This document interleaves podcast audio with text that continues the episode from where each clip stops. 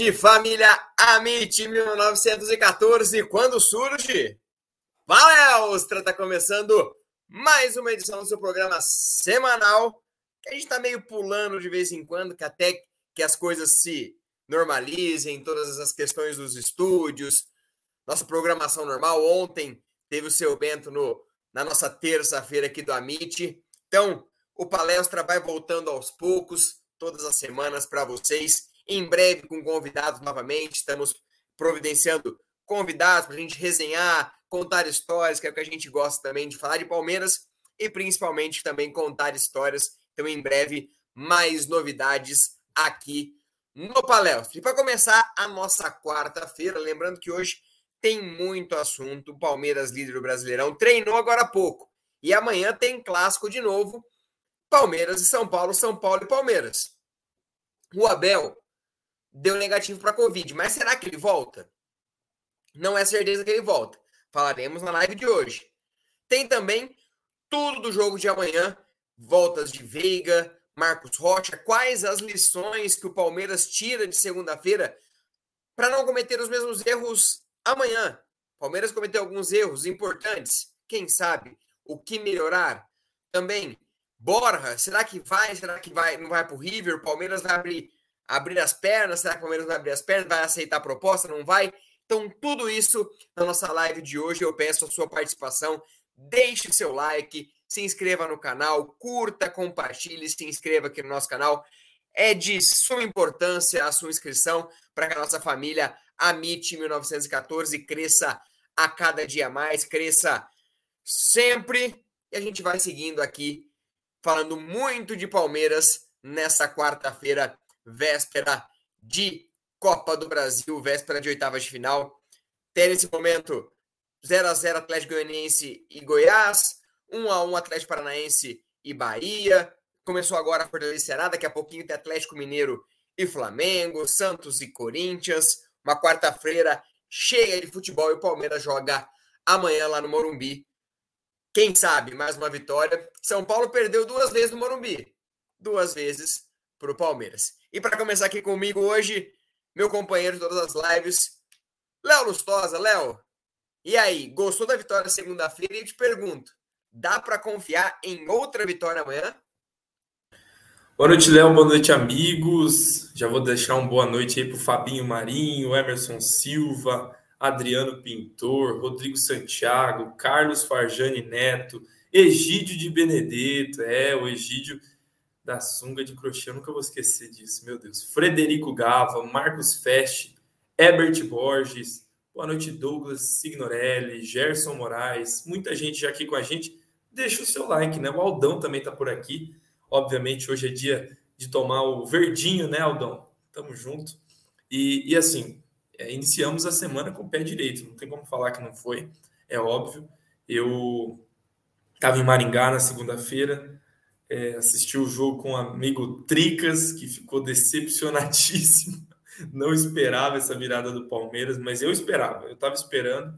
Inclusive, falei para quem estava junto comigo: podem apostar na Bet, o Palmeiras vai virar o jogo. Faltava 15 minutos ainda, porque a gente vai destrinchar o jogo né, durante a nossa live, mas a impressão que dá, e isso não vem só do jogo contra o Atlético Goianiense ou contra o São Paulo, onde foram as viradas mais, digamos, empolgantes, né, categóricas. O Palmeiras ele está muito, muito, muito mais competitivo, muito mais forte do que é, nas últimas temporadas, pelo menos na minha opinião, mais completo, mais robusto. E isso tudo a gente viu com desfalques. Eu quero ver quando todo mundo tiver à disposição do Abel o que será do Palmeiras. É, se eu não me engano, o Vitor Birner, no linha de passe, ele que é São Paulino, inclusive, é, disse que a melhor versão do Palmeiras está por vir. É, frase não de alguém que quer secar o Palmeiras, mas de, de, um time que se reforçou, ainda não contou com seus reforços e pode vir a ter aí, é, bons nomes para a sequência da temporada. A gente vai falar muito da situação do Borja também, da projeção do jogo de quinta-feira, né? Mas sem dúvida não esquecendo do começo da semana, que foi espetacular. E hoje, óbvio, a gente vai apreciar uma grande partida dos desesperados do campo do futebol brasileiro aí, os que estão em crise, treinador novo, o turco que não é turco, que meu pai achava que era turco até segunda-feira, quando eu falei para ele que não, ele é argentino, mas é o turco, enfim. Semana para desfrutar. Até amanhã. Amanhã aí já é para separar os homens dos, dos garotos, porque começa mais um mata-mata. E só para lembrar, no ano, o Palmeiras perdeu apenas três vezes. É um número que a gente tem que, no dia 22 de junho, pensar e avaliar a história que está sendo escrita na nossa frente. É, três derrotas, Léo, que uma, uma derrota que não muda muito, não mudou muita coisa, que foi a final do Paulista, que o Palmeiras reverteu o placar. A final contra o Chelsea, que o Palmeiras aí sim, mas perde na prorrogação para o campeão europeu e perde para o Ceará naquela ressaca pós-título. Acho que essa é a vitória mais traumática, vamos dizer assim, não é traumática, mas mais estranha desse percurso foi essa para o Ceará na primeira rodada do Brasileiro. Pontos que nesse momento não fazem falta, mas Palmeiras tivesse vencido o Ceará em casa e não tivesse empatado, por exemplo, estaria aí a oito pontos isolado na liderança. Mas não posso reclamar que o Palmeiras é líder, está isolado e segue um trabalho impecável. Para a gente começar falando, dando meu boa noite para o Pedrinho, para o Rodrigo Santana, Santiago, perdão, José Marcos, San Lima, Maria Santos, todo mundo que está aqui, pessoal falando do Abel. Daqui a pouquinho a gente vai falar sobre o caso Abel, tá? Daqui a pouquinho a gente fala sobre o Abel, porque o Palmeiras treinou agora há pouco. O Palmeiras treinou lá na academia de futebol às quatro. Com novidades: Rafael Veiga e Marcos Rocha. Rafael Veiga voltando depois de sentir a co... os dois sentiram coxa, né? O Marcos Rocha teve uma mialgia ali por um desgaste de jogos excessivos e também o Jorge por conta daquela pancada no confronto contra o Santos, né? A pancada do Jorge foi contra o Santos a pancada e são três retornos além do retorno do Zé Rafael. Léo, o Palmeiras na segunda-feira sentiu muito a ausência do lateral direito usou o Gomes ali por 60 minutos. E quando teve o Mike, o Palmeiras melhorou demais. Teve o Gomes na sua posição de origem, onde ele é um monstro. Teve o Mike, que não é informação, é apenas um palpite. Não tinha condições de jogar integralmente, por conta do seu problema no calcanhar. E o Palmeiras sentiu muito também a falta do Zé Rafael. Então, dentre todos esses problemas que o Palmeiras teve na segunda e venceu, e agora todos recuperados, eu te pergunto: o que de positivo o Palmeiras leva e o que essas peças que estão voltando, Marcos Rocha creio que vai entrar ali no banco de reservas, não sei, titular, o Veiga reserva para o Scarpa que está muito bem na posição, com o trio de ataque também muito bem. Então, o que de negativo o Palmeiras tira desse jogo e para melhorar e o que esses retornos agregam ao time principal, já que você falou. O Abel vai ter que quebrar a cabeça, porque Marcos Rocha voltando, vai ter que decidir a dupla de zaga, Scarpa muito bem com Veiga voltando, Verón bem, Dudu, Rony, então é um quebra-cabeça que o Abel vai ter que quebrar bem a cabeça ali para resolver esses jogos mais importantes. É, eu acho que mais importante que tudo agora é ver quem tem a melhor condição física para atuar, porque assim, o Palmeiras entra numa sequência e a gente está muito empolgado com isso, mas não me surpreenderia que em alguns jogos importantes o Palmeiras mesclasse o time, né, visto que a sequência é muito dura. Né? A gente tem já no nosso campo de visão as duas batalhas da Copa do Brasil, jogos que no Campeonato Brasileiro são fundamentais para quem quer ser campeão, tem que pontuar contra o Havaí, tem que pontuar, tem que ganhar do Havaí, mais que pontuar, inclusive. E tem o Cerro, que é outra obrigação. Mas eu não gosto muito da palavra obrigação mas hoje o Palmeiras se coloca na posição de, no mínimo, competir em todos esses jogos com sua máxima força. E isso, para mim, vai passar por talvez algumas modificações no time, porque tem gente que tem tido sequências aí assustadoras, né? Basta ver Gustavo Scarpa, Dudu, jogadores que com a saída do Veiga tiveram um protagonismo necessário para que o Palmeiras criasse e jogasse jogos e fizesse jogos sequenciais. Das soluções que a gente viu em campo, é, eu entendo, vou começar pelo Zé Rafael ausente agora nesse, nesse jogo. A gente viu o menino, enquanto o Danilo estava na seleção, foi menino numa posição, Danilo voltou, Zé saiu, o menino está sendo esse coringa para o meio campo. O Abel, inclusive, está preferindo utilizar o Gabriel Menino no lugar do Atuesta. Ele acredita no futebol do menino, e eu também. Eu acho que o menino, na sequência de jogos, teve sua evolução. Acho que foi precipitado em alguns lances, errou alguns passes, mas eu vejo que isso é muito evidente para o meio campista, porque ele toca na bola muitas vezes durante o jogo. É, se a gente observar, por exemplo, no ataque, quantas bolas perde o Gabriel Veron, o Rony, são bolas é, que são perdidas, mas em menor quantidade, porque para chegar até lá uma bola, o tempo que se passa tocando bola no meio campo é diferente. Então, assim, é, a, a, volta do Luan, né, nesse sentido, coloca o Palmeiras nessa saída de bola com uma qualidade um pouco superior. Eu acho que ele é melhor nesse fundamento que o Gomes e que o Murilo. E o Palmeiras cria mais uma alternativa. E uma alternativa que me agradou muito vendo no dia de, de segunda-feira e também na outra oportunidade, o Palmeiras com três zagueiros de origem que não necessariamente jogam com, como três zagueiros de ofício, né? É, o Palmeiras utiliza os três abertos, ou perdão, dois abertos e um central, os três jogadores acima ali daquela linha que vai compor o meio campo.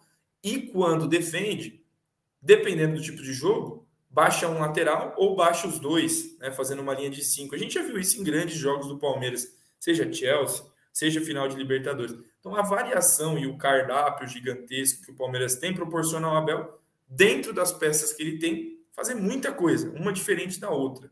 Inclusive, a gente não consegue nem se recordar quando foi a última vez que a gente viu o Palmeiras titular em campo, que não tinha nenhuma dúvida de, de posição. Hoje, se o Marcos Rocha volta, o que, que a gente faz?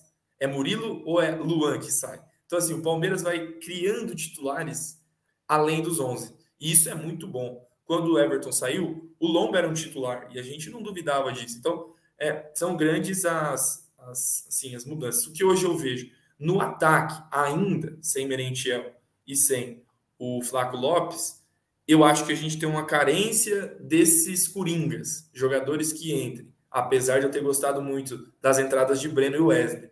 Eu acho que o Abel nesses jogos vai dar mais minutos para esses caras, porque é importante ter lá no ataque, principalmente, gente com vigor, gente que não esteja ali no limite físico, porque é um setor que o Palmeiras tem tido dificuldade, sobretudo o Dudu. Eu vejo o Dudu dentro desse cenário que o Palmeiras cresceu muito, o Dudu talvez tenha sido o menor dos protagonistas, porque ficou muito evidente que os times estão marcando o nosso lado direito de ataque muito mais. Então o Dudu acaba que fica ali muito marcado. Ele foi para o meio campo no jogo contra o São Paulo e para mim foi bem, criava por dentro ali algumas oportunidades, veio para o lado esquerdo. Então é isso que eu quero do Palmeiras. O Palmeiras também não fique naquela coisa, o Dudu lá preso do lado direito que tenham um, uma boa mescla aí. E é um problema para o Abel resolver. Eu acho que, que o Palmeiras ganha com isso. E não. É, o problema é bom, né? A gente sempre fala isso. Quanto mais gente disponível, melhor ainda.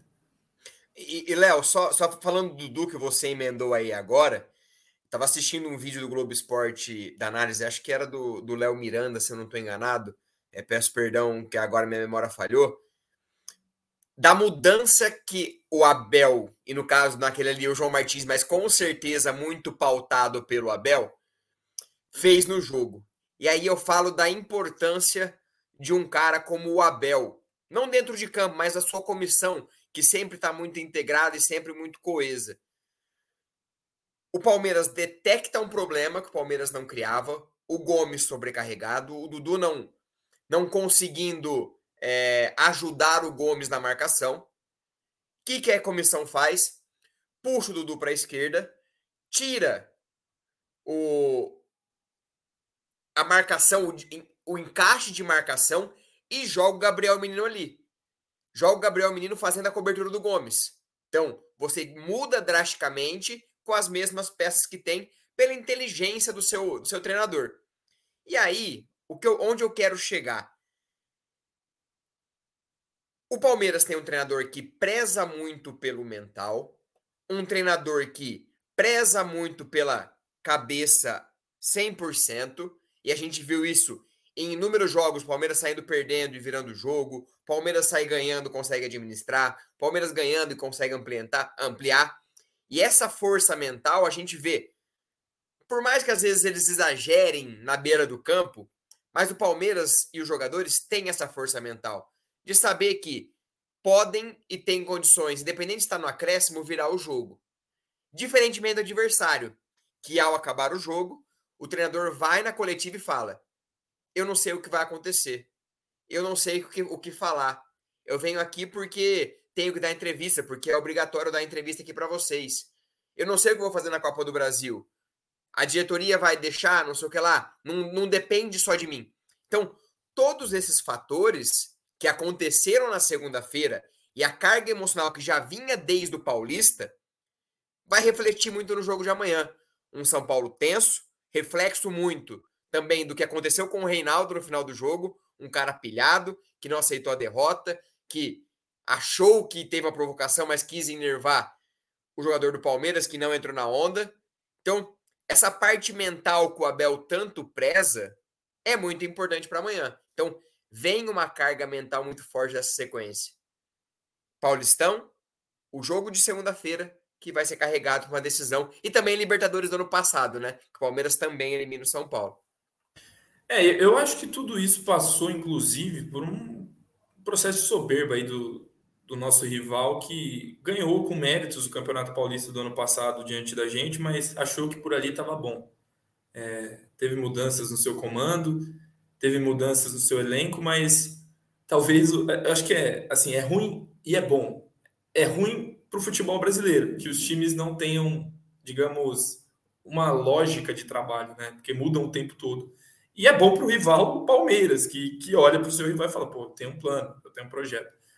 É, o São Paulo tem, tem jogado na temporada e muito se fala em primeiro tempo, faz um primeiro tempo muito bom, ó meu Deus, e não consegue ganhar. Futebol se faz de 90 minutos, não basta um primeiro tempo. E vendo o que o Palmeiras tem feito nos últimos jogos, eu acho que é uma oportunidade muito boa para o Palmeiras tentar arrancar e ter o objetivo de arrancar no primeiro jogo uma vitória e não um empate a gente viu, e eu, que eu estou falando não é um absurdo. O Palmeiras se comportou em jogos de mata-mata na casa do seu adversário para empatar. Eu estou falando alguma mentira? Não estou. Basta lembrar o jogo da própria Libertadores, que o Patrick de Paula faz o gol de falta no final. Era um jogo em que o Palmeiras não estava na sua estratégia com o objetivo de nocautear o adversário. É óbvio que o Palmeiras queria ganhar, mas a leitura de jogo era mais resguardada, era com mais cuidado do que com mais ímpeto. A gente ouviu na coletiva do João Martins uma coisa que a gente sempre escuta como piada: Abel tem um plano, Abel tem um plano. Quando o Palmeiras sai perdendo, aquilo tudo estava diagnosticado e planejado para que o Palmeiras utilizasse armas para fazer com que o São Paulo desmoronasse. Essas armas que você bem citou, o reposicionamento do Dudu, a entrada do Breno, a entrada do Navarro, enfim, o Palmeiras mexeu com o jogo e o Rogério não conseguiu acompanhar. Ah, mas foram dois gols de bolas alçadas na área. Tá, mas como é que essas bolas surgiram? Como é que essas jogadas aconteceram? Porque o Palmeiras estava no campo de ataque. Então, assim, eu acho que no Morumbi, na quinta-feira, a missão do Palmeiras é não ter acabado o jogo da quinta-feira. Não ter terminado com a fome da, da segunda-feira, perdão. Eu acho que a gente tem que começar como terminamos o jogo de segunda. Em cima, tentando nocautear, nocautear. Porque se o Palmeiras faz um gol com menos de 15, meus amigos, aquele estádio vira um inferno contra o nosso rival. Contra o ambiente vai ser assim, bélico. Então, eu acho que o Palmeiras tem que entrar para o jogo. E o Palmeiras hoje tem, digamos assim, não é prepotência ou arrogância. Sabe aquela questão do tá tudo dando certo? Porque tem isso também, né? Aquela bola que foi cruzada na área, a zaga podia ter tirado.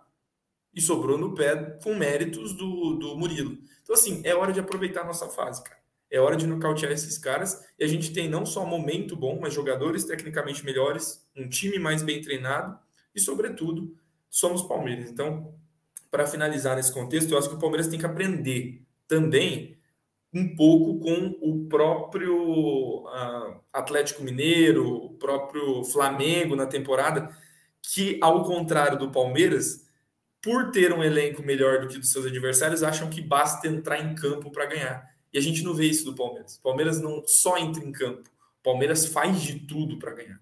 E isso é muito diferente do que fazem hoje Galo, Flamengo e até o próprio São Paulo. Então, acho que o Palmeiras tem que aproveitar amanhã para já tentar definir a, é, a, a, classificação. Óbvio, nada é definitivo, mas você empatar em 1 a 1 e ganhar de 3 a 0 são coisas extremamente diferentes e que podem mudar o rumo de uma estratégia, por exemplo, para o jogo contra o Havaí. Se o Palmeiras emplaca uma vitória muito boa, ou uma vitória por um gol de diferença que seja, já é um respiro. Ganhar na casa do adversário nunca pode ser dito como um resultado ruim. E tem gente que até fala: ah, era melhor ter empatado, o time ia ficar mais atento. Sai fora. Tem que ganhar de 5, 8 se deixar. E aí, veremos como o Palmeiras vai reagir a essa questão de parte física, parte mental, porque, claro, o Palmeiras, como todos os outros times, sofre muito com a questão de lesões. Palmeiras perdeu Veiga recentemente, Marcos Rocha, é, uma sequência de jogadores que foram ficando de fora por conta desse desgaste. Palmeiras começa uma temporada muito antes. Palmeiras tem uma preparação para o Mundial, Palmeiras tem uma viagem longa, tem um Campeonato Paulista muito intenso, uma Recopa, então a gente não sabe como tá a parte física do elenco. Vem sentindo problemas, mas eu, eu me espanto, Léo, de verdade, nos jogos, o Palmeiras, que fala tanto da parte física, o Abel fala tanto da parte física que ele não sabe como o elenco vai se portar daqui para frente, virando um jogo nos acréscimos. Claro, é força mental, não desistir? Sim. Mas o Palmeiras, a todo tempo, ó, martelando, martelando, martelando. E quem fala, ai, porque o Palmeiras, é, o São Paulo foi muito melhor que o Palmeiras no primeiro tempo. Não. Palmeiras e São Paulo tiveram as mesmas chances, jogaram do mesmo jeito no primeiro tempo, Palmeiras amassou no segundo tempo. E, e os lances duvidosos foram todos pró-São Paulo. Né? Vale falar isso também. Toda hora que tinha dúvida, é deles. Toda hora que tem dúvida, é padrão Daronco, né? Padrão Daronco, que a gente sabe. Um caseiro do caramba. Um caseiro do caramba. Então, assim, não, para mim, eu concordo com você. Nas bolas que o Palmeiras tinha, teve oportunidade, é óbvio. É um jogo de clássico. É um jogo de, de onde as equipes estão muito é, atentas e querendo a vitória. Não dá para falar que o São Paulo também jogou mal. Não jogou. O São Paulo fez um jogo bem honesto no primeiro tempo. Só que o time desmorona. E aqui, do outro lado, tem um time que não desmorona.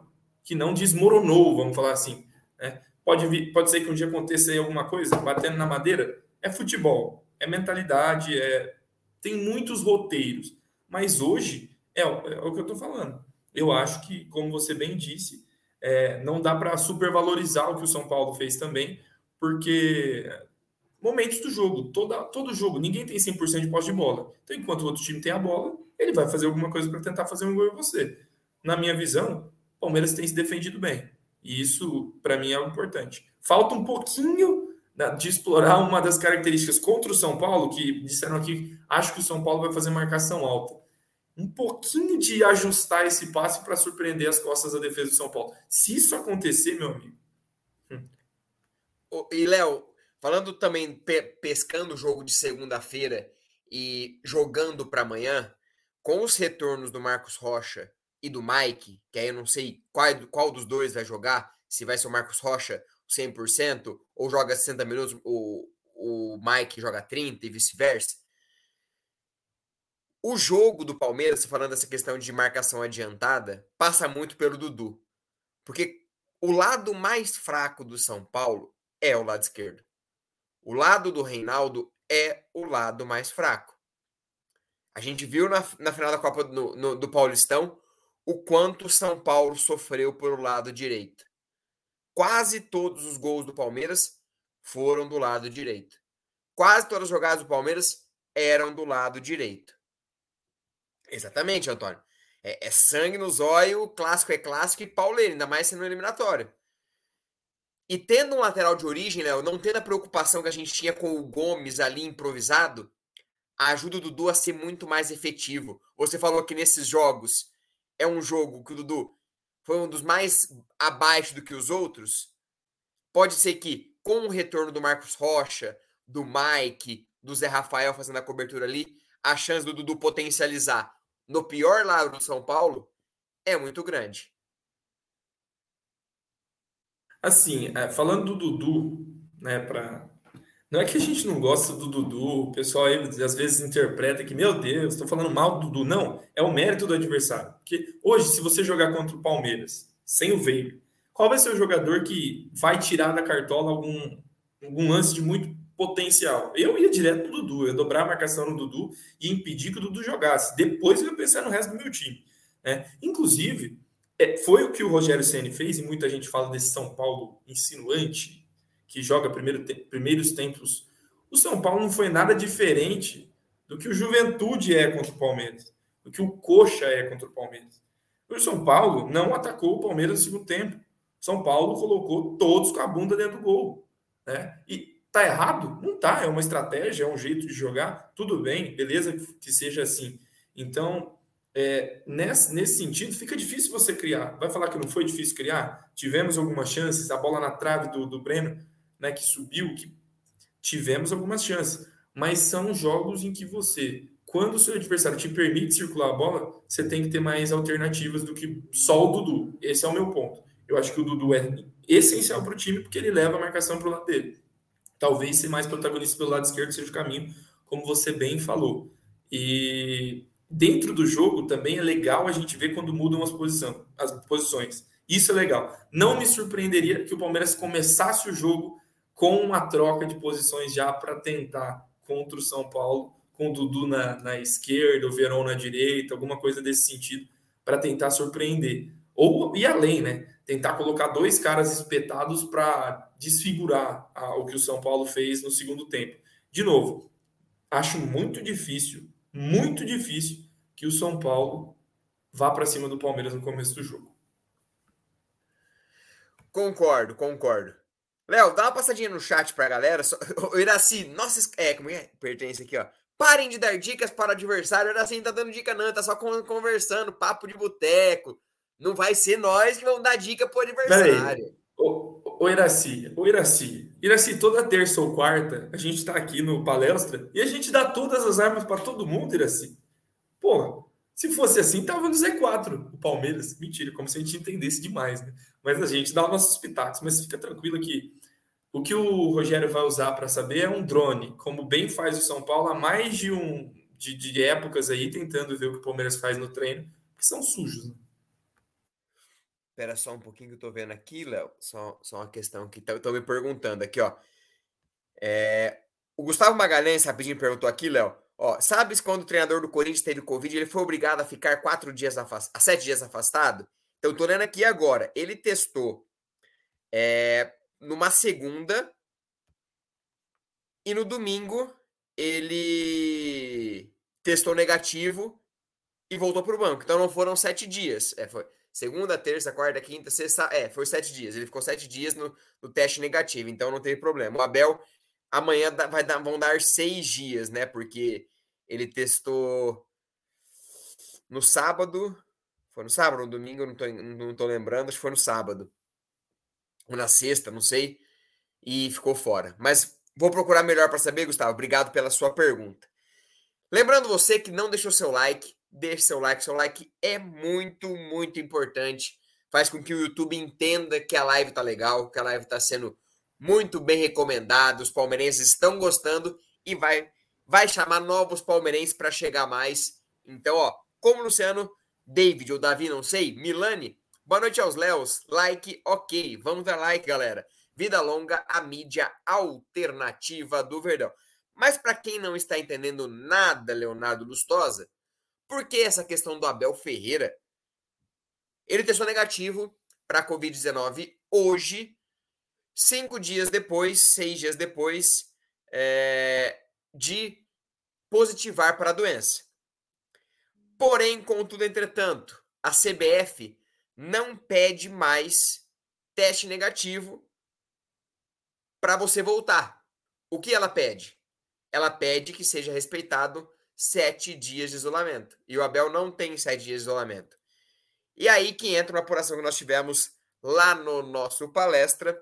Celso Ardengue, todo o pessoal lá apurou que o Palmeiras espera um bom senso da CBF para que o Abel possa estar na beirada do campo amanhã comandando o time na Copa do Brasil. Mas aí, Léo, é perigoso, né? É complicado. Ficar esperando o bom senso da CBF é F4 pontinhos. É, é, por isso que eu coloquei aqui na manchete. Abel deve ficar de fora do choque rei dessa quinta-feira, porque é, é meio autoexplicativo de quem a gente depende, né? A gente depende hoje do aval né? Eu não gosto de discutir muito sobre a doença, não, não que eu ache um absurdo que ele fique de fora. Se essa for a determinação, é, ok, porque é a saúde que está em jogo. Mas teste negativo tinha que ter uma, uma sensibilidade, talvez pedir pelo menos a contraprova, e se de novo desse negativo, estaria liberado. É, é, é difícil falar, né? Tanto, é que assim, a gente tem que entrar nos protocolos e fazer esse tipo de discussão, mas se a gente olhar para o nosso umbigo e para o lado aqui, o que está acontecendo no Brasil hoje, assim, está todo mundo convivendo com isso, né? É, e sem teste negativo. É, mas se fosse outro clube, a gente sabe, né? E hoje, o Abel teve na beira do treino? Sabe se foi, se ele ajudou no treino hoje? Hoje não, não, saiu, é, não sei, porque não, não, não tiveram nenhuma foto, não teve nenhuma foto dele no treinamento de hoje, pelo que eu estava é. olhando. Eu acho que o Abel ficará de fora, mas isso não será algo que, que nos atrapalhará. Se Deus quiser, a gente vai sair com a vitória sim. E espero que ele esteja bem. Eu acho que deve ter passado por isso numa boa aí, sem grandes sintomas.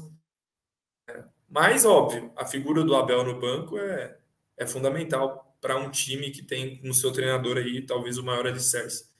É triste, mas se isso for uma regra e se for para todo mundo, eu concordo com a regra. Exatamente. É se, se é uma regra está sendo seguida, é, Palmeiras vai ter que aceitar, vai ter que acatar e o Abel volta no domingo contra o Havaí, já dando boa noite. Muita gente chegando aqui, Levi, Daniel Ribeiro, Ricardo Silva, Edjair de Lima, Thaís Heleno, nossa amigaça aqui do Amit. Então, galera, deixe seu like, chame os amigos, comente, comente muito, seja o nosso terceiro comentarista aqui, Fale com a gente, o que a gente mais gosta é falar de Palmeiras. E quanto mais gente falando de Palmeiras, melhor ainda. Léo, e aí, aproveitando já, é, falando sobre o time, não falando do jogo, né? Porque acho que o jogo a gente passou um pente fino, volta Zé Rafael, volta Marcos Rocha, volta Veiga. Não sabemos se o Abel volta, mas provavelmente não. Tem os gols da Copinha. E lá na copinha, Léo, antes da gente só. Da copinha não, Era perdão. isso mesmo? Não, não, é uma outra coisa, mas eu já vou emendar antes daí, que é só um, é só um assunto bem, bem breve. Porque ontem no jogo tava o Flaco Lopes, pela primeira vez no Allianz Parque, num jogo da base. O Merentiel já é um cara que tá há muito tempo treinando. E eles vão ter um mês para se adequar a esse elenco do Palmeiras. Você falou no começo das dores de cabeça do Abel Ferreira em montar um time que tá encaixado, tá jogando bem, tá sendo efetivo, tá sendo líder do campeonato. E aí eu te pergunto, aonde a gente vai colocar Flaco Lopes, Merentiel, Rony, Veron? E aí? E aí? Quem sai? Quem fica? E aí o Scarpa? E o Veiga? Tá, eu vou colocar agora aqui o vídeo. Agora sim, com mais é, sentido para o que a gente está falando, é o treinamento do Palmeiras, enfim, vai aparecer também os gols aí dessa vitória do Palmeiras. É, eu acho que, assim, onde vai colocar, eu acho que cabe no, na centroavância do Palmeiras um dos dois centroavantes contratados. É, principalmente porque a gente não tem alguém que seja consolidado. O Abel falou mais de uma vez que o Rony não é centroavante. Então, se isso é mesmo uma verdade, tendo de centroavantes à disposição, ele vai usar os que ele contratou e certamente participou das negociações e da, é, da escolha desses jogadores. Então eu acho que cabe sim. Acho que cabe o teste. O Rony, é, a gente vê que o Verón está do lado esquerdo, mas eu acho que o Abel vai utilizar o Rony desse lado do campo por algumas vezes. É, a gente vê que em jogos em que o Navarro atuou, o Rony aparecia em alguns momentos quando Gustavo Scarpa e Veiga jogaram juntos como segundo atacante e não como um ponta o Scarpa fazia mais essa função. Então, assim, cara, vão se criando grandes alternativas, grandes jeitos de jogar, maneiras diferentes. Hoje no Brasil não existe um time que tenha tanto método quanto o Palmeiras, né? E a chegada desses jogadores pode ajudar muito. O Merentiel, eu acho que ele é uma composição de elenco que vai fazer jogos é, com times alternativos, mas o Flaco Lopes, para mim, vem para ser titular. Não no primeiro momento, mas com a sequência. Ele tem bola para isso. Isso é uma afirmação e não dá para pagar 10 milhões de dólares num jogador que não vem para ter esse, esse, esse peso, né? É, eu acho que o Flaco ele é o nome para a posição e assim que inscrito vai começar a ser utilizado, porque ele é bom de bola, bom para caramba. E aqui, ó, imagem dele e a Maria Luísa Trindade perguntando: Gente, Marcos Rocha joga amanhã? Eu acho que joga. Eu acho que ele entra como titular. Eu acho que não. Você, Léo? Eu acho que não. Eu acho que vai o mesmo time que entrou em campo. É, o Zé Rafael pode, né? Zé Rafael pode. É, com o Zé Rafael no lugar do Gabriel Menino. A única mudança que eu faria também para o jogo dessa quinta-feira. E, e, lembrando que domingo não teremos Danilo também suspenso. Volta Zé Rafael no domingo, mas Danilo estará fora. Eu fugi da pergunta, né? Flaco Lopes entraria no lugar de quem? Para mim, Leonardo, o treinador do Palmeiras, Leonardo Lustosa, no lugar do Rony. Para o Abel, eu acho que no lugar do Verón, porque ele gosta muito do Rony, seja na ponta, seja como centroavante. Mas para o futebol, eu acho que seria no lugar do Rony, na minha visão. Concordo, concordo, Léo. Pensando. É... E, e, não, tô, não, não, não tô menosprezando o Rony, tá, galera? Só, só uma análise minha. Eu vejo o Verón muito mais efetivo e muito mais é, com qualidade que o Rony. O Rony é muito mais entrega tática dentro de campo, diferentemente do Verón, que está melhorando muito nisso. Mas tem que pensar que quando o Veiga voltar, o Verón sai para o Scarpa. A gente já viu isso acontecer. Né? Então, a gente teria um ataque com Dudu, Veiga Scarpa. Então, sairiam, no caso, Rony e Verón né, no time ideal. Mas vai saber o que o Abel vai fazer, né, bicho? É difícil. É, em alguns momentos também, por conta da sequência, o Verón foi titular no lugar do Scarpa. Aí já viu o Scarpa ficar no banco para o Verón. Então, são alternativas. Eu acho que vai do jogo. O que o jogo vai precisar? Mais paciência? Scarpa no time. Mais velocidade? Verón no time. Ou Rony, né? É, e é muito legal ter, ter essa, esse leque de opções, Léo, que até eu comentei em uma live recente. O único local onde eu não vejo esse leque de opções e que o time sente muito quando tem alguém fora é a dupla de volantes. Palmeiras tem uma dupla de volante muito sólida, tem uma dupla muito boa, que é Danilo e Zé Rafael, mas se sai o Danilo, o Palmeiras sente. Se sai o, Zé Rafael, o Palmeiras sente. Não tem.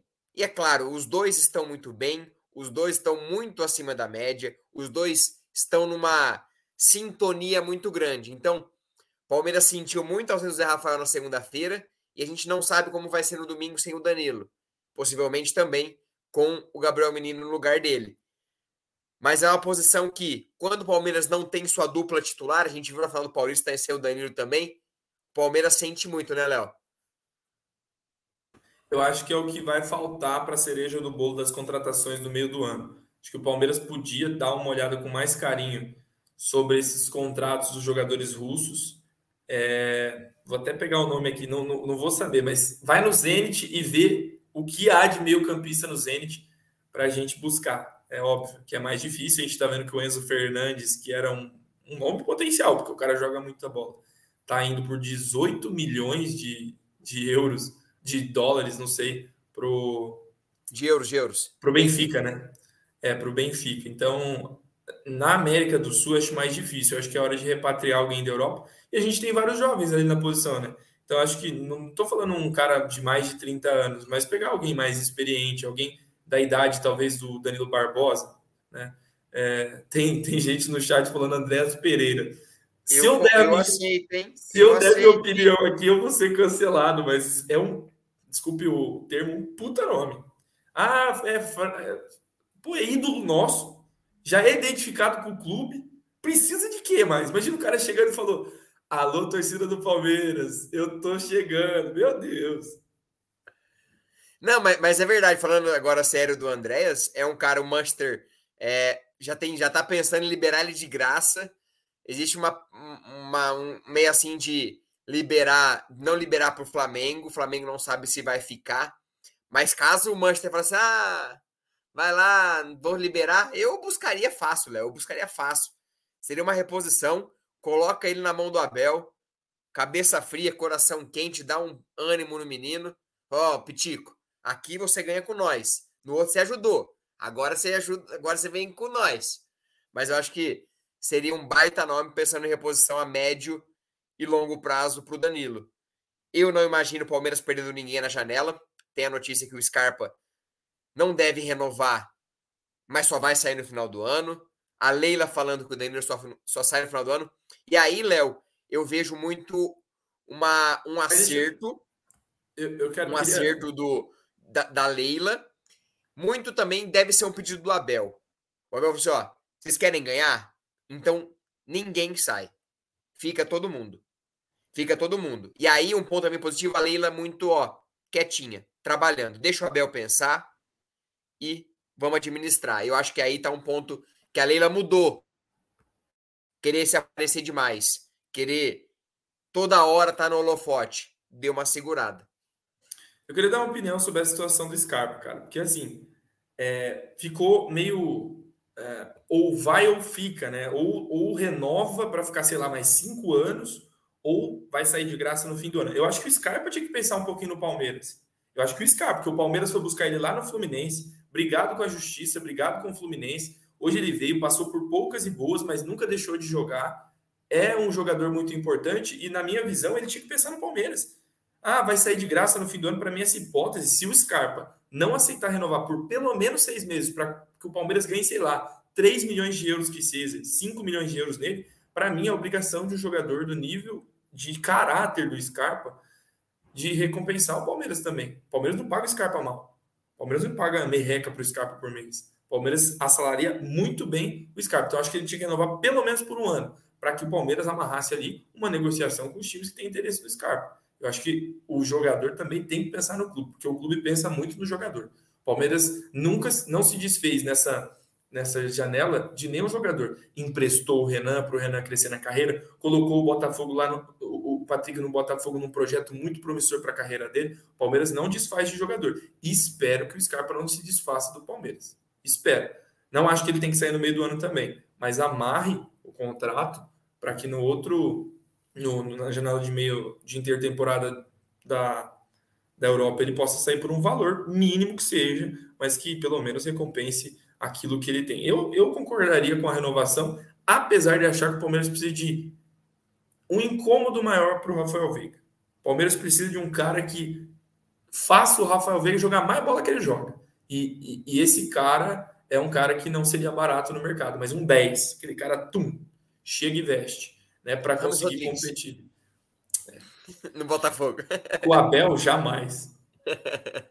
Não, mas Léo, só falando rapidinho do Scarpa, eu falaria assim: Scarpa, vamos aqui, ó. Eu não vou ter objeção nenhuma se você vier uma proposta, se você quiser ir, mas eu e você, por tudo que eu fiz, renova por um ano, não corre risco de sair, sair de graça. Renovação de um ano. Tem o data 2022? 2023. Renova. Final do ano vem uma proposta, você, ó, e ninguém sai perdendo. Então, acho que deveria ter esse bom senso de, das duas partes. Palmeiras sabe que ele quer a Europa, e o Scarpa quer a Europa, mas tem que entender também que o Palmeiras não pode sair de mãos abanando. Enfim. Você falou de projetos interessantes. O projeto do Palmeiras da base é muito interessante. E o Sub-17 ontem, ó, praticamente encaminhou o título da Copa do Brasil Sub-17. Dois gols de Hendrick, esse gol do Figueiredo, um golaço. O outro gol foi do Thales, outro golaço. E é aquilo, até na base o Palmeiras é prejudicado pela arbitragem, Leonardo Lustosa. Caramba, eu tava esperando o discurso seu. E até na base o Palmeiras é encantador. Você mandou o Palmeiras é prejudicado pela arbitragem. E foi mesmo. Aquilo não é pênalti nem aqui nem na China. Um menino com o braço para trás, não tinha mais espaço. E isso. O braço de apoio. É um braço. É, não, não era nem de apoio porque não estava no chão, mas é um braço que ele, ele mostra para o árbitro que ele, tá, que ele não está correndo risco, ele está tirando aquilo. Enfim, arbitragem muito mal preparada. Eu gosto e desgosto do, do VAR, porque eu tenho certeza que nessa situação o VAR chamaria para uma revisão. Mas nessa, nessa categoria não existe o VAR. O que mais encanta nessa, nesse pote de ouro do Palmeiras, que é a sua categoria de base, é que passam-se os anos Passou a primeira geração, passou a segunda, agora o Giovanni subindo, essa galera da Copinha. Essa geração, minha gente, joga Copinha daqui três anos, dois ou três anos, dependendo dos jogadores, E talvez seja a melhor geração. E a gente já ganhou a copinha antes dessa geração aparecer. E o Hendrick jogaria cinco copinhas. Você tá vendo? É um negócio de maluco, gente. Ele imitando o Gomes ali, sensacional. E, e assim, é fantástico como o Palmeiras consegue captar esses jogadores de uma maneira que parece que não sobra esse talento em outras categorias de base. Né? Eu acho que, assim, de novo, eu já falei isso mais de uma vez. O grande nome do Palmeiras, eu amo o Abel Ferreira, tá? Para mim, o Abel Ferreira é o maior treinador de todos os tempos do Palmeiras. Mas o grande nome do Palmeiras de 2015 para cá, o cara que merecia o troféu de destaque do Palmeiras, é o João Paulo Sampaio. É, é o João. E, e, tem que parabenizar o Matos, que eu tenho muitas discordâncias do Matos, mas esse cara trouxe o João para o Palmeiras. E hoje o Palmeiras só tem as joias que tem porque esse cara revolucionou a método da, da, categoria de base do Palmeiras. A vitória foi merecida, nós fomos prejudicados, é óbvio, mas o que esse Henrique fede a gol, cara. Pelo amor de Deus, se esse. Gente, de... que dia que ele faz aniversário? Daqui 29 dias. Daqui 29 dias. 30 Flaco... dias, sei lá. Daqui 30 dias, enfim. Flaco Lopes, Merentiel, Rafael Navarro e Rony tem que ficar sentado aplaudindo o Hendrick. O Hendrick tem que ser titular do Palmeiras. Eu falo isso há muito tempo. Ah, mas é muito novo. O Pelé também era novo. Se o Pelé não jogasse, eu tô que nem o Sormani hoje. Tô dando dando manchete. Se o Pelé, e se alguém tivesse o, o, Rafael Navarro na frente do Pelé, o Pelé não tinha existido porque ele é mais novo? Pelo amor de Deus, bota o moleque para jogar, é fenômeno. Léo, dá uma passadinha no chat, galera. Muita gente comentando aqui, falando da base do Palmeiras, sobre a arbitragem. Muito legal a participação da galera todos os dias aqui com a gente. Mas, mas é isso, né? E até o João Paulo falou outro dia que se ele não fizer um bilhão interno Lustosa, se ele não fizer um bilhão com essa geração sub-17, ele é. Ele é. Incompetente. Incompetente. Ele tem que ser mandado embora. Porque, ó, Hendrick, Luiz Guilherme, Figueiredo, Messinho, é, Thales. Cara, é muita gente boa. O, o Ângelo dos Santos fez o, é o cara mais novo a fazer gol na história da Libertadores do time brasileiro, né? Se eu não me engano. Isso. O, o Marcos Leonardo, quantos anos ele tem? Gente, essa molecada, o, Brasil está sem centroavante. A gente teve que buscar o Flaco Lopes, que também não é um senhor de idade, né? Tem 21 anos. Gente, no mínimo, o Hendrick tinha que ser utilizado. No mínimo. Tá, eu exagerei como titular do Palmeiras, camisa 9 para ele, e eu ainda acredito muito no que eu estou falando. Mas se você quer dar uma acalmada, no mínimo ele tinha que jogar. Pelo amor de Deus, em 30 dias o Hendrick tem que estar tá no, no, E ele, inclusive, naquela entrevista que a gente destrinchou aqui, deu sinais de que parece que está encaminhado para treinar com o profissional mesmo. Mas é óbvio, enquanto não acontecer, ele tem que estar tá aí mesmo, se divertindo, fazendo gols, é, aprendendo a lidar com categorias mais velhas, se der, para jogar no sub-20 e trombar aí no, no, Brasileirão, nas competições que tiver. É, temos informação, hein? Exclusiva aqui no chat da Web Rádio Verdão, nossos irmãos. Pode falar aí, Nelson. Peraí, tô, Pode ler que eu tô mandando uma outra coisa. Pode ler que eu tô mandando então, tá outra coisa aqui. Web Rádio Verdão, eu acredito que na pessoa do Bruno Massa, a voz do Palmeiras aí é, na Web Rádio Verdão, falando que o Abel não foi liberado para estar no Morumbi. A CBF não liberou, mas o Palmeiras vai tentar. Exatamente a informação que a gente trouxe aqui. Grande abraço, Bruno Massa. Não sei se também pode ser o Nery, mas pela cordialidade, eu imagino que seja o Bruno Massa, porque o Nery já viria falando CBF pega na bilola. Show, escrevi aqui. É, ô, Léo, mas falando disso da, da base, é, é, impressionante, né? Porque o Hendrick é um cara que veio porque um time não quis, e o Palmeiras foi lá e deu todo o suporte para a família. O Luiz Guilherme, idem. É, é, é uma questão muito. É muito. A gente tem o Abel hoje, mas o projeto social, o pensamento no todo, que a base do Palmeiras tem também é o diferencial. O João Paulo preza muito por isso. É, eu recomendaria todo palmeirense assistir o vídeo do, do André Hernan no tour que ele fez pela Academia de Futebol do Palmeiras. Aquilo ali é um material riquíssimo. E nem falou com o Abel Ferreira, viu? Tanto é que mostra que o Palmeiras é hoje. É sábado, né? A parte 2. Sábado é a parte 2 é, mostra que, além do Abel Ferreira, existe tudo no Palmeiras. O Abel Ferreira é um privilegiado por estar no Palmeiras e a gente é privilegiado por ele estar treinando nosso time. Mas o Palmeiras existe e é gigantesco além do Abel Ferreira. O Abel Ferreira não é maior que o Palmeiras, concordamos nisso. Porque toda essa estrutura é planejada. Se você assistir o vídeo do André Hernan, você vai entender o que eu estou falando. Os setores, o profissionalismo. Anos atrás, meus amigos, anos atrás, era o filho do, do conselheiro tal que era o responsável pela gerência de não sei o quê. Que competência esse cara tem? Podia ser um baita profissional, desde que tivesse currículo. Mas antes o currículo bastava que fosse a, o parentesco, né? a amizade. E hoje não é assim, meu. Se você não é competente, como diria o Abel lá na entrevista do Braga, pega minhas coisas e vou embora. Dá vez a outra. Ele fala bastante isso também. Então, hoje o Palmeiras se tornou uma, de fato, empresa que tem cobrança por resultados, cobrança pela, pelas suas, é, enfim, pelos seus números, né? Hoje se vive de números. E o Palmeiras tem mostrado cada vez mais tais números. É, vamos dar um abraço aqui para o Valdir Valdir, que está bravíssimo com a gente, que a gente não leu o chat. E olha que hoje a gente está lendo pra caramba o chat. Vamos ver o que o Valdir Valdir falou. Palmeiras contratou o Diego Lionel de 9 anos. Tem isso? É verdade, hein? é verdade. Diego Lionel é homenagem a Diego Maradona e Lionel Messi. O garoto já assinou contrato com um patrocinador esportiva grande. O bicho é, é diferenciado.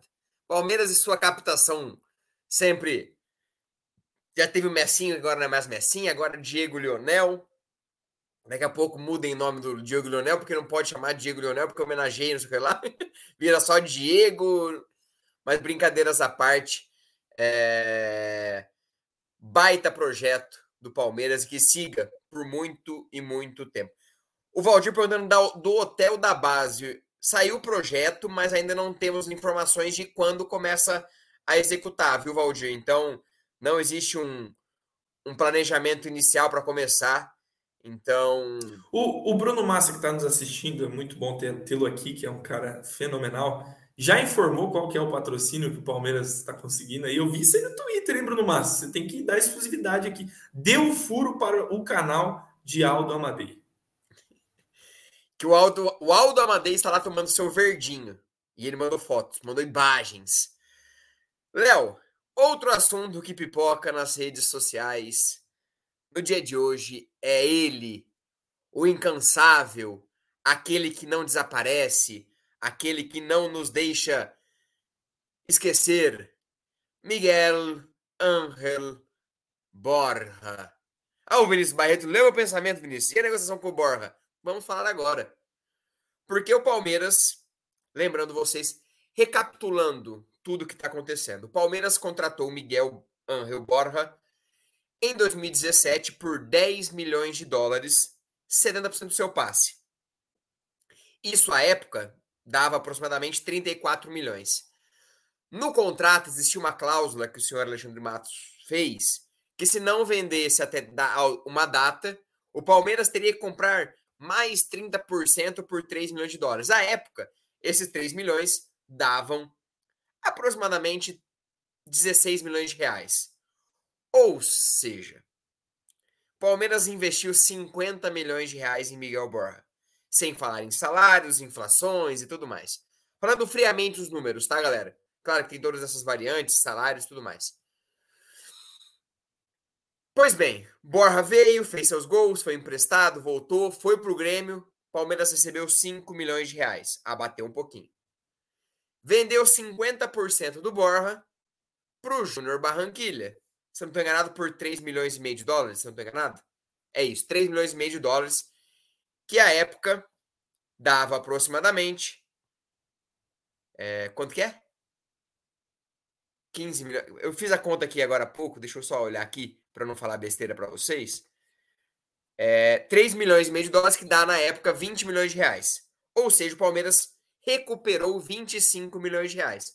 Para recuperar o total, friamente os números, Palmeiras precisaria de 25 milhões de reais e ainda tem 50%.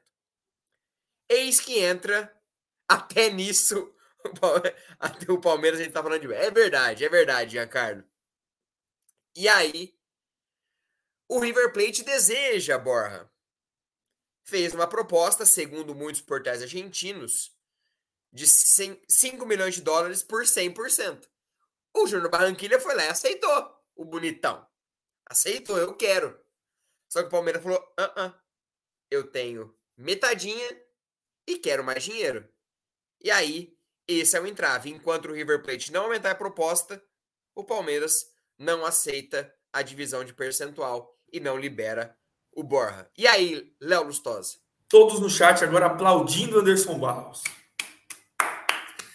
Ele, ó, ó, a gente reclama dele, ele conseguiu emprestar o cara, sei lá, que ele fez pro Grêmio, recebendo grana, o Grêmio caiu, depois manda pro Barranquilla. Cara, fizemos o que o Borra merecia. Já viu aquele brinquedo que tem rodeio em festa, que é o samba, que é um pandeiro gigantesco, você fica lá no meio batendo para tudo quanto é canto? O Palmeiras está brincando de pinball com o Borja, que não foi nada cortês com o Palmeiras aí nas suas negociações e tudo mais, até no futebol praticado, enfim. É, ninguém nunca teve dó do Palmeiras, essa é a realidade. Ninguém nunca pegou e falou assim: não, vou dar minha parte aqui, ó. Tome a parte que me cabe da herança. Né? Vale lembrar aí nas negociações que o Palmeiras fez ultimamente, todos os times falando, e a gente vendo aqueles caras lá, o Merlo e o Jean Garcia Grova, rechaçou, o Palmeiras perdeu mais uma negociação. Então ninguém nunca teve dó do Palmeiras. Agora gente tem que olhar para o River Plate e falar: você quer? Você pode ter. Você quer o Borja? Você pode ter. Mas vamos aumentar essa proposta. Nada que um bom negociador não faria. Se tem interesse nós temos os direitos, meu amigo, abra o cofre. Né? E vai ser muito bom ver o River Plate abrir o cofre para Miguel Angel Borja.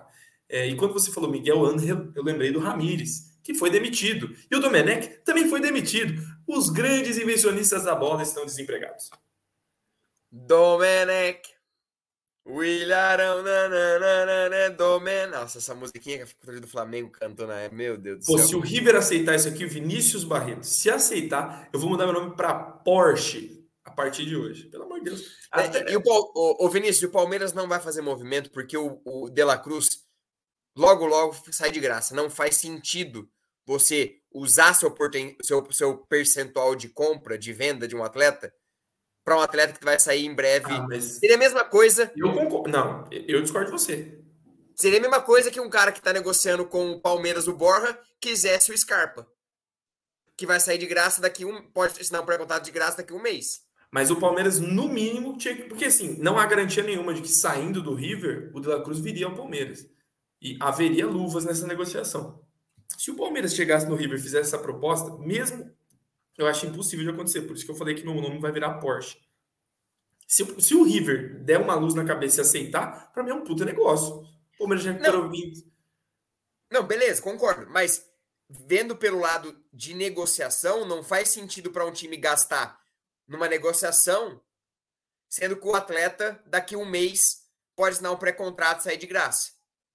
Eu acho, vendo pelo lado negociador, não faz sentido. Seria a mesma coisa com um time aqui viesse hoje buscar o Scarpa pagando uma fortuna, sendo que daqui a um mês ele pode assinar com o time de graça um pré-contrato. Então, essa é uma prática muito comum no meio do futebol, então eu não vejo é, muito sentido, mas se realmente isso acontecer, o De La Cruz vindo aí usando o Borja como negócio, nossa senhora, manda o Borja, vem o De La Cruz e bom, pronto. Mas eu não vejo isso acontecendo nesse momento. Léo, seguinte, os ventos lá de Montevidéu, a saraivada do Allianz Parque ainda repercutem na cabeça de Little Jorge. The Little Jorge ainda está abalado com os quatro gols em sete minutos e tudo que aconteceu no Allianz Parque no último sábado. Porque hoje ele falou. Se você quiser colocar no ar, eu vou pegar aqui para quem não assistiu, vou colocar, vou mandar aqui para você o link da, daquela fala maravilhosa de Jorginho no dia de hoje. Foi ontem, no caso. Aí no chat, Léo, privado, o vídeo. Porque, ó, ele tomou quatro gols, aí falou do Abel. Aí depois ele me fala do patriotismo, de cantar o hino. E aí hoje ele fala que ele não gosta da canção que ecoa na Allianz Parque em qualquer estádio do Brasil, que tenta ser do Palmeiras, na hora do hino nacional. Ele não gosta. Jorginho, Vamos ouvir o que ele tá falando, daqui a pouco eu mando um recado para ele. E a linguinha de um comentarista que a gente conhece, né? Fala, Jorginho, desabafa. Mas assim, eu, a minha época, eu cantava o hino com um respeito enorme. Eu fiquei vendo lá a torcida do Palmeiras cantando Palmeiras, Palmeiras, Palmeiras, Palmeiras, Palmeiras, Palmeiras, no hino nacional, cara. É um absurdo. Para mim é um absurdo. Entendeu? Mas assim, eu. Jorginho! Ô, Jorginho! Se preocupe em treinar seu time, se preocupe em jogar bola, se preocupe em chegar no final do campeonato sem ser demitido. Acho que isso é o melhor que você faz. Porque tá feio, Léo, tá ficando feio. Porque acho que o que ele tá querendo, ele tá conseguindo, né? Repercussão. Porque não pode ser outra coisa, né? Cara, eu acho que esse cara só tá parando, passando vergonha mesmo. Tipo assim, tem um. Falta um ah, amigo, né? Falar, ô, ô Jorginho. Isso. Alguém precisa chegar no Jorginho e falar, Jorginho. Pô, Jorginho, cala a boca, Jorginho. Jorginho, fica na sua. Gente, se eu falar uma besteira dessa e não tem um amigo, eu ia ser a pessoa mais triste do mundo. Cara do céu, como pode, cara? Como pode ser tão baixo? E acaba sendo. Ah, esses caras vêm de Portugal e pode fazer o que quer. O Abel é o treinador mais amarelado do futebol brasileiro. O Abel é punido pelo que ele faz, e na minha visão, algumas vezes, bem punido. Então não venha falar que o, que o Abel Ferreira é, passa uma mão na cabeça dele, porque ele é o. O Abel Ferreira tem mais amarelos que o Palmeiras, talvez, no Campeonato Brasileiro. Eu não sei se essa informação é verdade, mas tem mais amarelos que jogadores. Enfim, ele, sem dúvida, é punido. Né? E agora vem fala da música do Palmeiras. Vem fala. Porra, Jorginho, Jorginho, o Amit vai te, o Amit vai te mandar uma camisa. Vamos mandar uma camisa do Palmeiras pro Jorginho. E outra, como é que é o nome da psicóloga do Palmeiras? Ah, esqueci. Márcia, é, eu não lembro. É um, alguma coisa assim. Dona Mirtz é a nutricionista, a psicóloga eu esqueci. Mas vamos passar o número da Gisele, psicóloga. Gisele. A Gisele. Vamos mandar o número da Gisele. Ô, Gisele, você precisa ajudar o Jorginho, meu. Você precisa ajudar o Jorginho. O Jorginho tá mal. O Jorginho não tá bem. E olha, precisa de uma sessão. Uma sessão. Mostra para ele que a gente é do bem. Que a gente não quer o mal dele. Mas bateu no Palmeiras, vai fazer o quê? Chamou a torcida. Como diria Casemiro Miguel, a, a, torcida mais insuportável do Twitter, a torcida do Palmeiras. Ele foi mexer com a mais insuportável, tá aí, ó. Tá sofrendo muito as consequências. Léo, chegou a hora daquele, da, que a gente brinca aqui no Amit.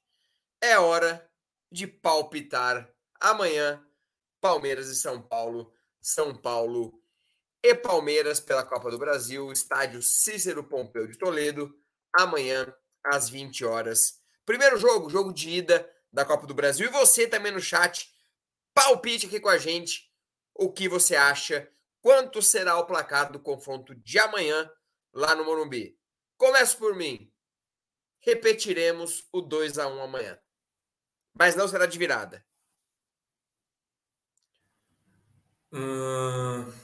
Estou hum, refletindo aqui, vendo se alguma visão aparece. Mas amanhã vai acontecer uma coisa no Morumbi. Eu não vou palpitar porque vai acontecer, vocês já estão sentindo, né? Vai ser um a um no meu palpite, mas vai acontecer. Eu estou palpitando isso porque eu não quero zicar. Mas amanhã vocês me cofam. O Lustosa viu uma coisa. Não vai ser um a um, mas meu palpite é um a um. Não pipoco. 4 a 0 Palmeiras. De novo. Léo, passa pelo chat, muita gente palpitando. E muita gente perguntando aonde vai passar o jogo amanhã. Amanhã é um problema. Amanhã é jogo exclusivo Amazon Prime Video. Ou você vai naquela Piratation, ou você, se você assina Amazon Prime, assiste na Amazon Prime. Duas opções. Ou narração da Amazon Prime ou de comentaristas da Sport TV.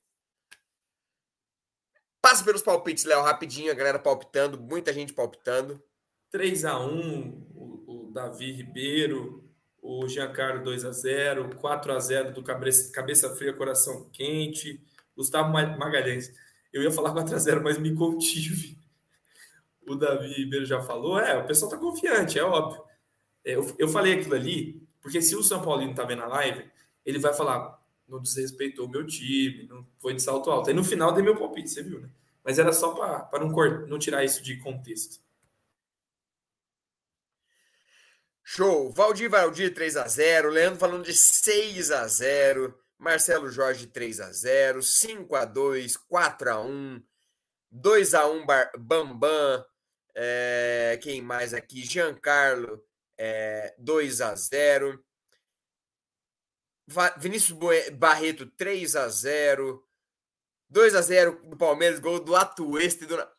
E Anagui, se isso acontecer. Oh, se sair gol, ó, eu tô afirmando, hein? Você vai entrar nessa comigo. Se acontecer gol do Atuesta amanhã, eu e o Léo vamos fazer o risquinho na sobrancelha. Não, pare por você. Não, você, pô, você sabe que não vai acontecer gol do Atuesta, pô. Por que, que você não vai fazer isso? Coisa de palmeirense, eu não duvido. Depois do que tá acontecendo, quatro gols em sete minutos, você virada nos acréscimos. Você não riscaria sua sobrancelha pro Atuesta fazer um gol? Eu não. sim, podem me cobrar. Leonardo Lustosa tá apostando. Eu não vou apostar, não. Mas olha, se sair gol do Atuês do Navarro, meu Deus do céu. É um pipoqueiro. Sou um pipoqueiro. Vanessa Gabriela, empate. Márcio Mineto, 3 a 0 Fernando falando pé no chão, 5 a 0 José Antônio, 1 a 0 é goleada. Gustavo Magalhães, a odd do palpite do Anagui tá simplesmente 278. Todo mundo apostando na odd do Yanagui. Acho que o CN deu maior migué na coletiva. Ele tem sim um plano para amanhã. Vai ser difícil. 4 a 0 para nós. Avante palestra. E é com essa mensagem e agradecendo de coração todos vocês pela participação. Tem Diga um... seu recado, Leonardo Stosa. Isso, eu vou colocar aqui, vamos ver se eu consigo. Arquivo de mídia não é, compartilhar a tela também não. Mas nós temos, vê o grupo aí do Palestra, que tem uma oportunidade de emprego aí para a galera da região de São Paulo e a gente vai colocar isso aqui para, sei lá, se alguém estiver assistindo aí, estiver passando por um momento precisa de um emprego, é, eu estou carregando a imagem aqui, ó. Vagas para logística em Cajamar, salário está aí na tela, mais o fretado, refeitório no local, é, vagas para o turno da noite para quem residir em Carapicuíba, nesses bairros, em Osasco também, comparecer na rua é, Gomes Freire, número 207. É, o Gomes vai fazer gol amanhã, tá? Isso é um sinal. Gomes Freire 207 Lapa no dia 23, conhecido como amanhã às 8 horas, tá bom? Então, participem lá. Tem que pegar um negócio aqui, Léo. Continue. Tira está na tela, deixa na tela aqui. Então, aproveite aí a vaga. Sempre bom nesse momento muito difícil de pandemia. Muita gente passando por necessidade, passando por problemas, sem emprego. Então, tá aqui do lado. Mande seu currículo, mande lá seus dados pessoais e compareça. Quem sabe nessa fase muito boa do Palmeiras você não consiga um emprego, consiga é, uma vaga, essa logística em Cajamar. O Amit também te ajudando nessa. E é isso. Léo, obrigado por mais uma. Obrigado por mais uma live. A todos vocês que participaram com a gente, muito obrigado. Em breve estaremos retornando com nossos convidados, com nossas entrevistas. Lembrando que amanhã teremos Tá na Mesa, pré-jogo, pós-jogo, qualidade, Amit e todos os canais parceiros. Eita, abriu a cerveja? E é isso. Eu vou lá pegar a minha, porque tá na hora. Vamos assistir dois confrontos agora Copa do Brasil, Corinthians e Santos, Flamengo, Atlético Mineiro. O, o Flamengo jogando com três volantes. E é isso. Léo, obrigado por mais uma. Só fechar. Siga nas redes sociais o Amit, Infos, Palestra, Léo Lustosa. E bora que bora. Não me Amanhã, segue, não. Não me segue, não. Fica, na, fica no Infos Palestra que tem muito mais conteúdo que eu. Obrigado, gente. Uma boa noite para todo mundo. E vamos secar. Secar quem hoje, hein, Léo? Quem tá precisando de secar mais? Corinthians e Flamengo. Secarei. Corinthians e Flamengo. Então, tá bom. Vou com você. É, hoje vamos dar uma moral para sardinhas aí, beleza? Boa noite, gente. Fiquem com Deus. E amanhã tem estar na mesa, pré-jogo e muito mais. Eu tô rotando porque a cerveja tá quente. Um abraço e avante palestra.